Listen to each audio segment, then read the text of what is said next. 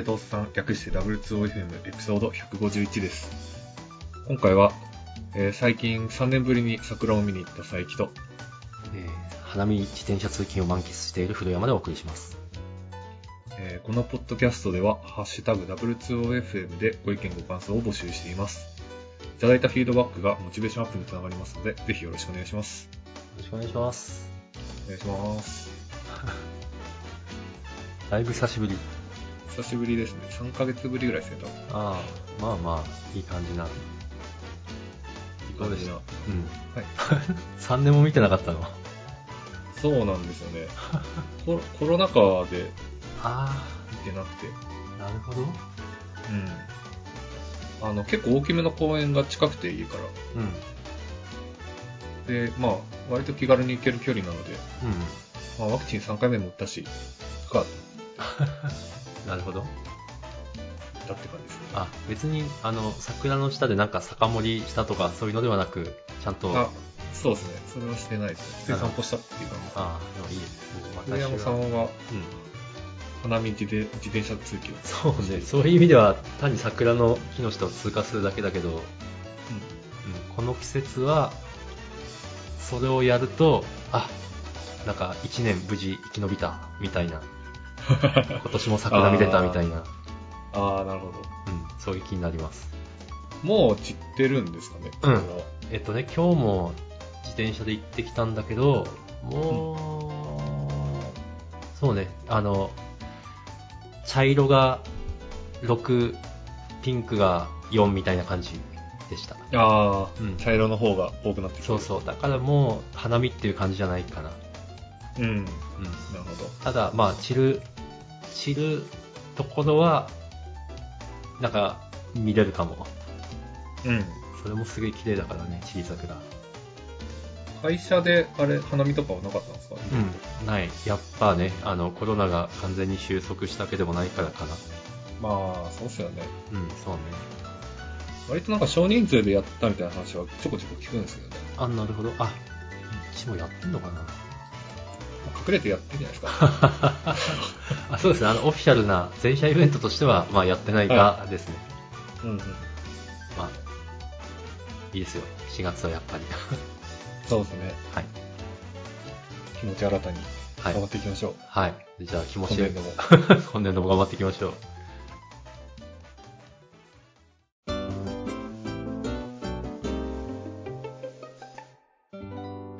気持ち新たにちょっと、佐伯くんからテックの話題をお願いします。はい。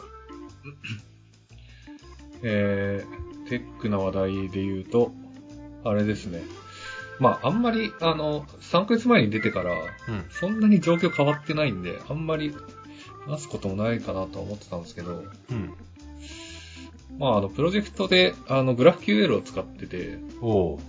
で、グラフ QL を使うのが、その今回というか、まあ、初めてなんですね、自分が。レストじゃなく、レストじゃなく、グラフうほう。いいですね。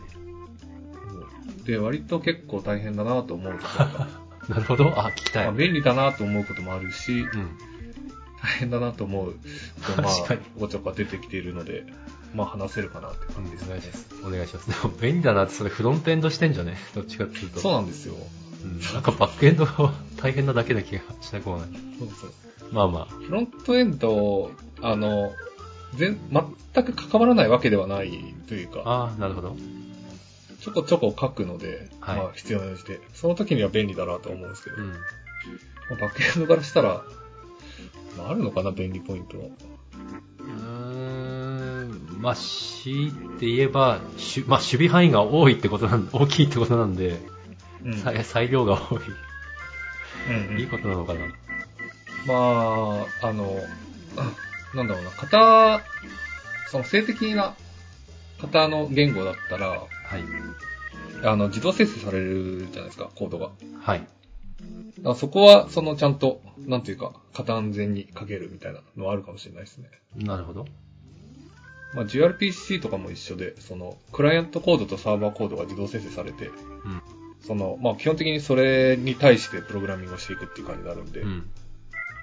まあまあ、あの、なんか、オープン API みたいな、オープン API とかなんていうの、レストのはい。あの、ふわふわした感じよりはもうちょっとこう、書きやすいところもあるかなって感じですね。まあまあ、ふわふわか。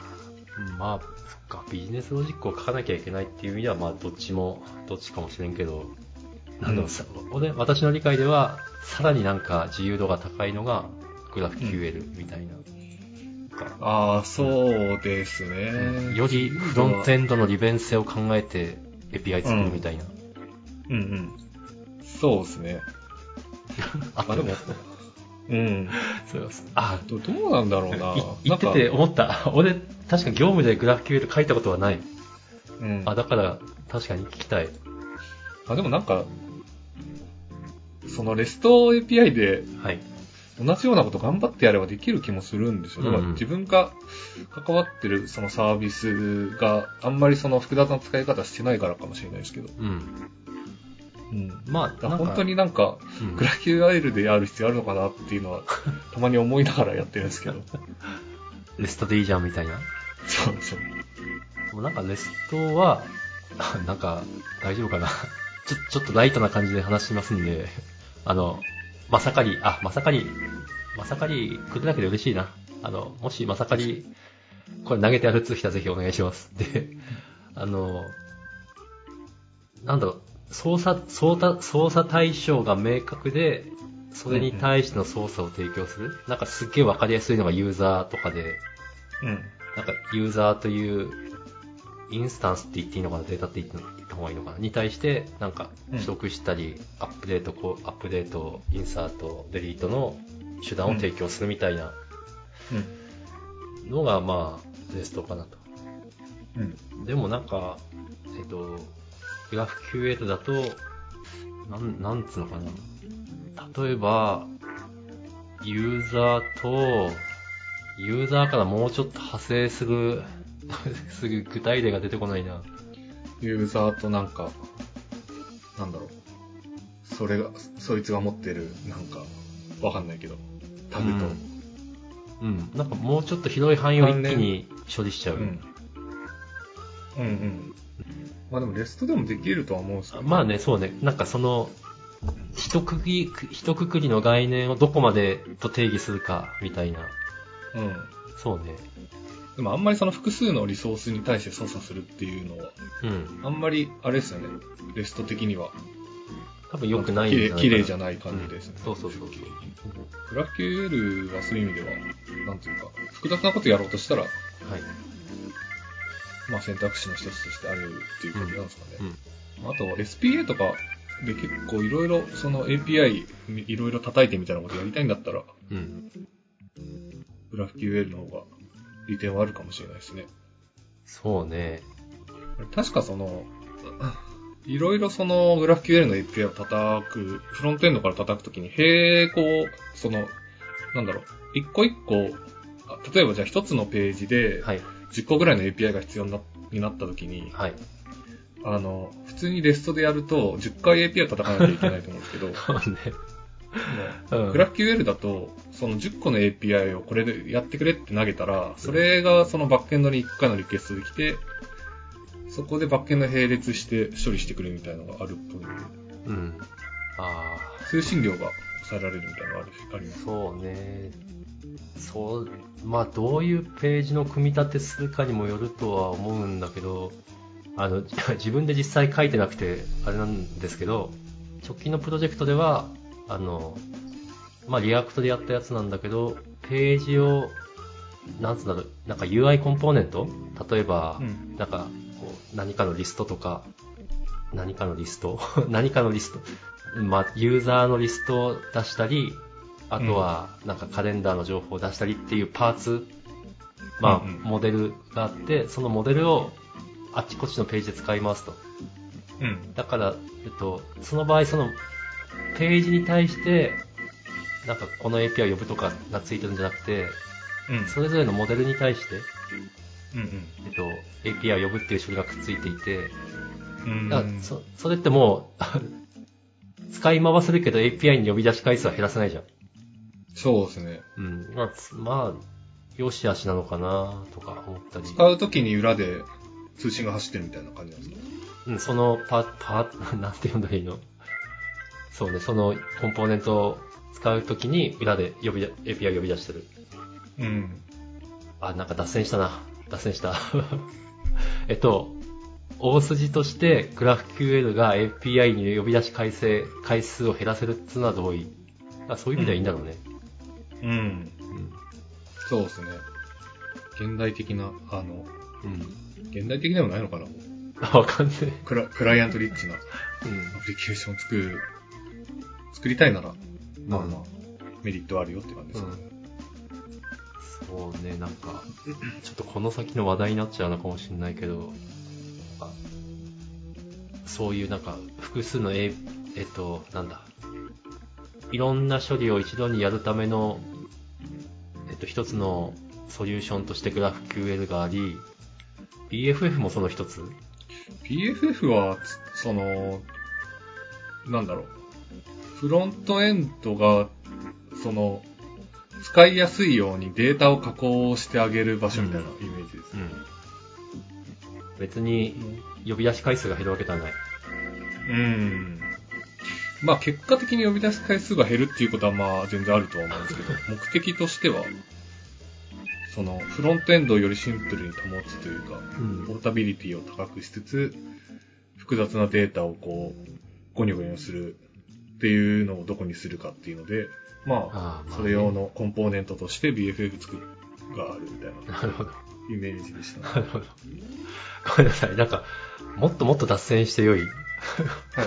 もうちょっとあの、えっと、今日は金曜日なんですけど、金曜日の夜のヨタ話ということで、あのですね、私、処理の分岐はなるべく、なるべく、あの、うん手前にあった方がいいと思ってるタイプなんです処よ理。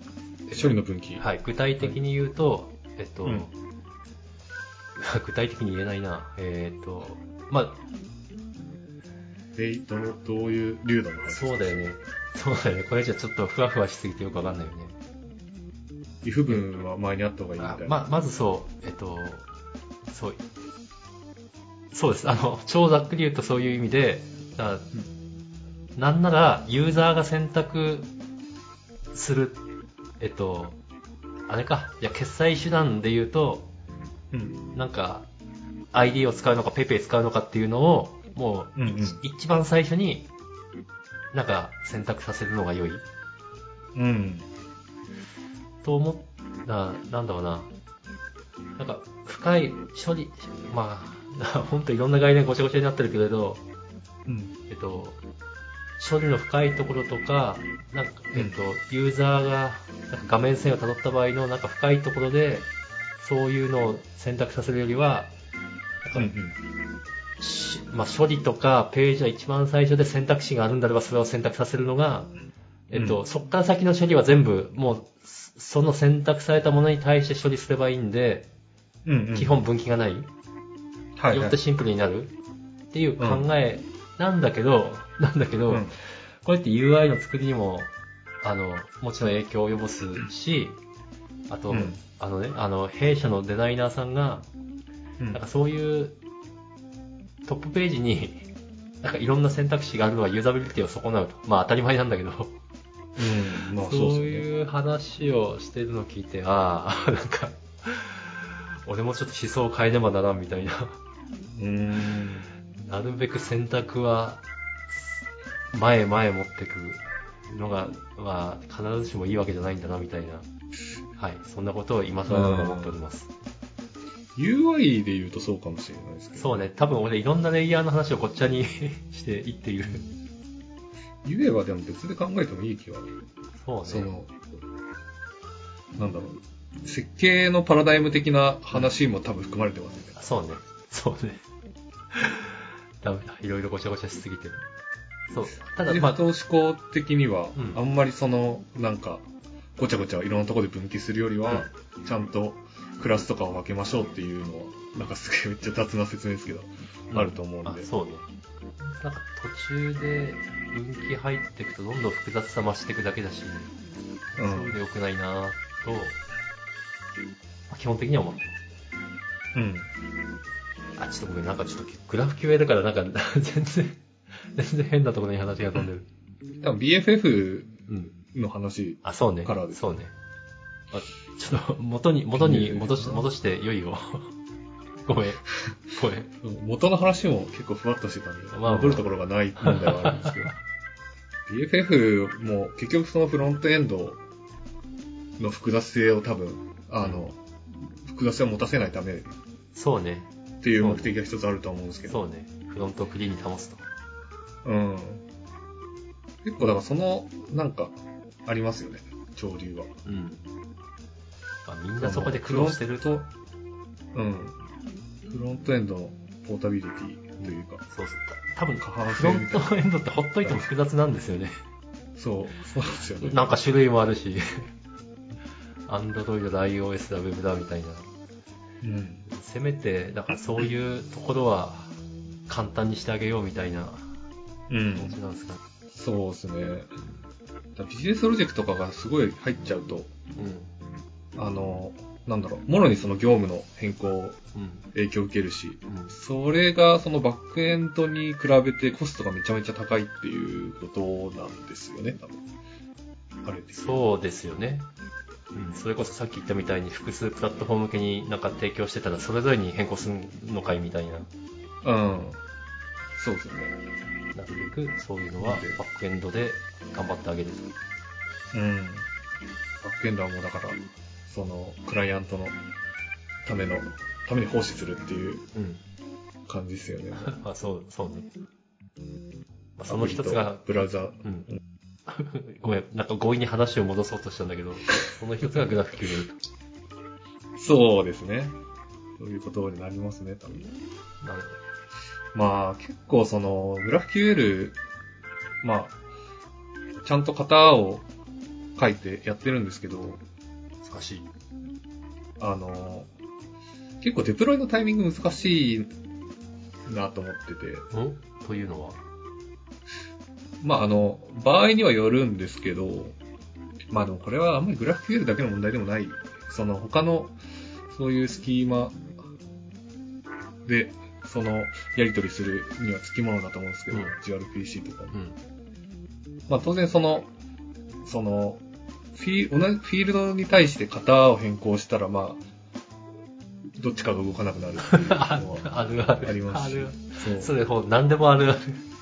なんでもあるあるフロントとバックエンドが分かれてる限り発生しうる。うん。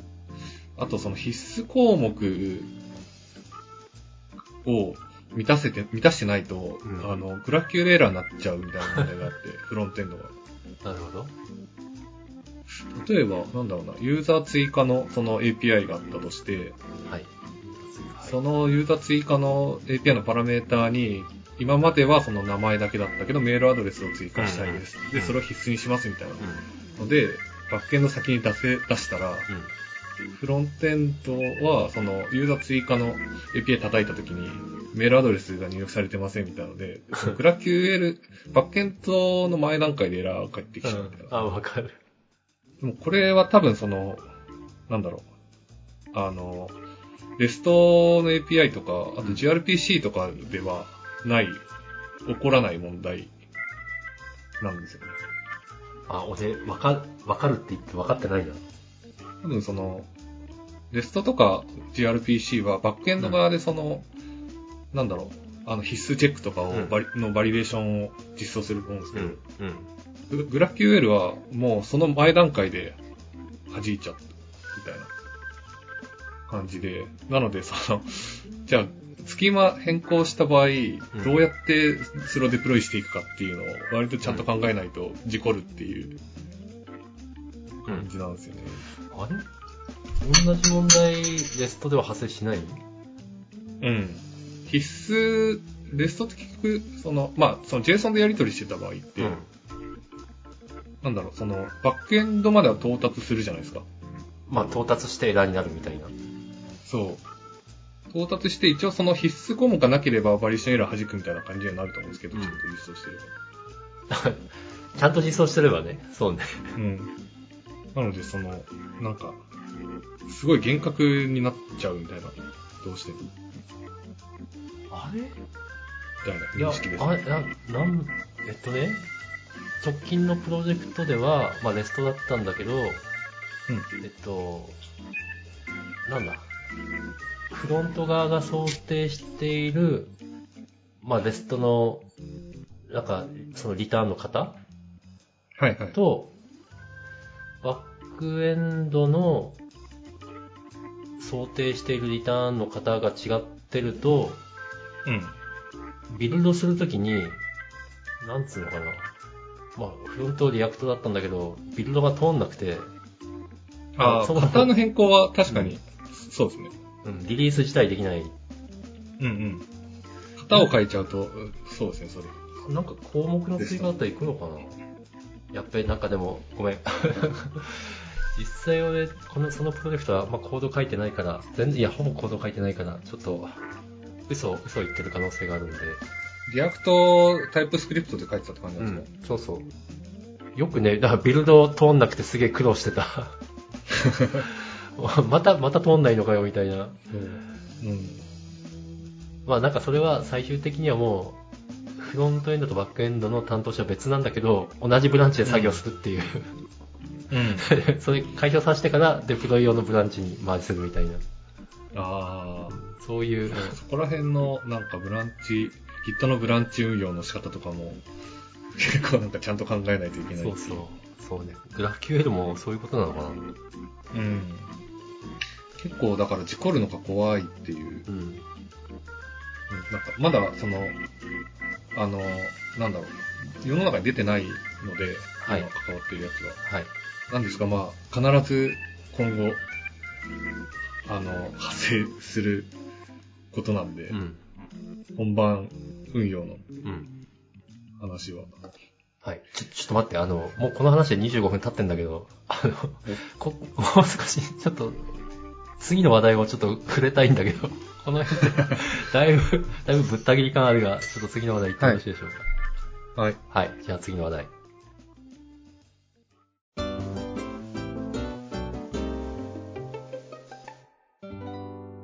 次は、あこれですか。うん。あの、これこれと。、今、フリーランスしばらくやってるんですけど、はい。ちょっとこの度、その肩書きが、あのフリーランスから大学生になったっていう すごい。すごい。ご報告を。素晴らしいです。どうしちゃったんです大か学生、大学生といっても、あの、うん。スクーリングうん。はしてないんですけど、うんあの、通ったりはしてなくて、うん。まあ完全にオンラインの、うん。オンライン専門の大学生なんですけど、うんスクーリングって言うんだね。スクーリングって言うみたいですね。うん。あの、放送大学の。一応学生になりまして、すごい。情報工学系の今授業を、ちょまだ始まってはないんですけど、ん今年度から、来週ぐらいから多分、あ受けられるそっか、やっぱ4月始まり。そうですね。なるほど。4月、9月かな ?10 月か。っていうのをちょっとお試しで、ちょっと20単位分ぐらいちょっと申し込んで、お金払ってっていう今段階でおー、ちょっとこれから授業やるの楽しみだなって感。これや、何？あの、年間で取らなきゃいけない単位が決まってて取れないと留年とかあったりするの？あ、あの、科目離修正なんで、あ、その、卒業をも、卒業っていうか、その、学位取得を目的にしてる人も使えるし、もうはい単純に、その、なんだろう、普通にこう、障害学習みたいな感じ。で、障害学習って言わないか。なんか、その、なんて言うんだろう。あんまりその学位取得を目指してない、普通に勉強したい人とかも、使うようなごめんなさい、科目履修生っていう言葉を知らなかったんだけど、ググったら、大学に入学せずに特定の科目を履修する学習者のことです。そう、そう、あそう、そんなー感じ。なるほど。なるほど。で、僕は一応その放送大学をそで卒業みたいなの考えてなくて、はい。情報工学の学士を取るために必要な単位をうん。放送大学で取れる分は取るっていう感じです。あ、なるほそうなんで一応単位取得を目的にはしていて、ど。うん。でただ、情あの、放送大学は、あの、教養、教養学科っていうんですかね。はい。教養系のその学士しか放送大学だけでは取れなくて、はい。で、その情報工学で学士を取るためには、あの、他のなんか、なんだろう、理工学系の、はい。他のその大学が出してる、まあ同じような科目理修正とかでもいいですし、応用、情報科工学の応用系の授業を取れるう大学、他の大学でも単位を取って、最終的に学士を、こう、なんていうか、までたどり着きたいみたいな、ロードマップですね。え、それはじゃあすべて、例えば入試とか受けずに、学士を取れる？入試というか、まあ単位認定試験みたいな感じ。うん。おーまあ最初にハードルがあるんじゃなくて、その授業ごとに、は授業数、科目ごとにハードルがあるみたいな感じ。そうですね。大学にもよるのかな、でも。なんか、割とその、小論文的なの出せば、とお金払えば、まあ、割とどこでも、科目理修正になれるみたいな認識だったんですけど。あ、いやもう全然知らないからすげえ聞きたい。放送大学は本当にあれですね、オンラインでうん。ちょっと自分の情報入力して、あの、お金払ったら、もうすぐなれましたね。科目理修正に。そうなんだ。さすが放送大学。一応その、学士取得を目指してっていう感じですね。あいいね。ぜひ頑張ってください。一応まあなんか、うんその、自分はあの、情報系の大学というか、まあ、大学で、がっつりその、体系的な勉強をしてたわけじゃないんで、はい。文系卒なんで、はい。文系大学卒で。で、まあ、文系卒エンジニアには共感してもらえると思うんですけど、はいやっぱりその、情報系の大学を出てないっていう呪いはずっとあるんですよね。呪い？あー呪いというか、まあ、どっかでずっと引っかかってるみたいな。世代によるのかもな、それ。あうん。今、今時はやっぱ、IT 業界に来る人たちはみんな取ってる？っていうことなのかな。ー。うーん。そうでもないか。うん。ああ、どうなんだろえっと、ごめん。俺は、あの、理系ではあるけれど、工学部出身で別に情報、なんだ、情報系ではないう。うんけど、あんまりそういうの感じたことなくて、だから、多分、そういう世代なのかな、みたいな。うん。結構なんか、その仕事してても、はい。やっぱなんか全然、その、なんだろう。あの、もうちょっとこう、き基礎的なというか、うコンピューターサイエンスん。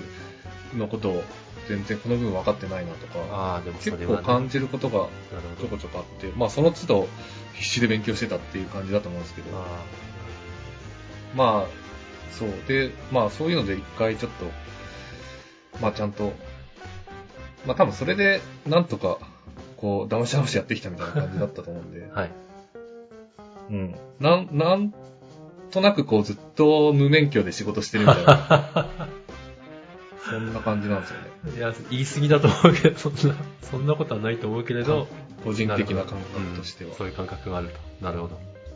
うん。まあ、なので、その、なんだろう、こう、そこの部分で、ちょっとやっぱりまだ、ずっとコンプレックスがあった感じなんで、うん。